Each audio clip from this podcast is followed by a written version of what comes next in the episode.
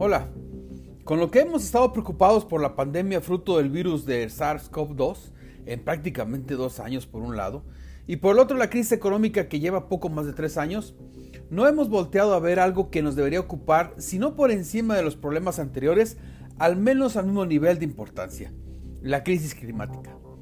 De acuerdo con el Foro Mundial para la Naturaleza, se entiende como crisis climática la situación actual de emergencia causada por el alarmante ritmo en el que se ha ido calentando el planeta en las últimas décadas.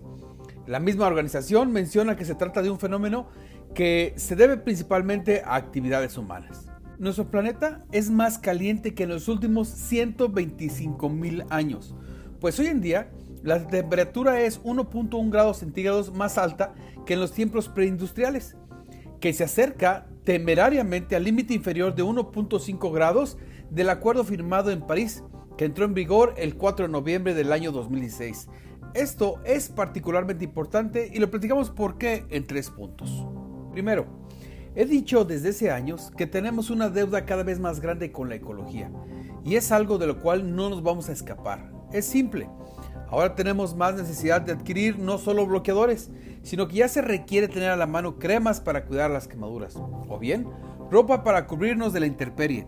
Todo esto es una merma a nuestros ingresos. Lo anterior, sin contar con la necesidad de atención médica para atendernos en casos extremos cada vez más recurrentes. Segundo, el cambio de clima no es simplemente que haga más calor. Ojalá y fuera solo eso. Los cambios climáticos serán más extremos cada vez. Ciclones, sequías, nevadas, inundaciones, incendios forestales estarán a la orden del día. Y todo eso le pesará a nuestro bolsillo. Entre el costo por pérdidas materiales y el incremento del precio de los seguros, nuestros ahorros cada vez serán menores. Tercero, en esta época con una necesidad apremiante de incrementar la producción en el mundo, existe una gran posibilidad de que nos importe poco el calentamiento mundial o bien la disminución de la contaminación. Y pongamos por delante en importancia la producción de bienes y servicios al costo que éste sea. Así se ponga en riesgo a las siguientes generaciones. En fin, no sé si aún exista tiempo para remediarlo. Lo que sí es un hecho es que es necesario hacer algo ya. Es el único lugar donde vivimos. Le invito a que me siga en redes sociales. Estoy en Twitter como arroba oliver-arroyo.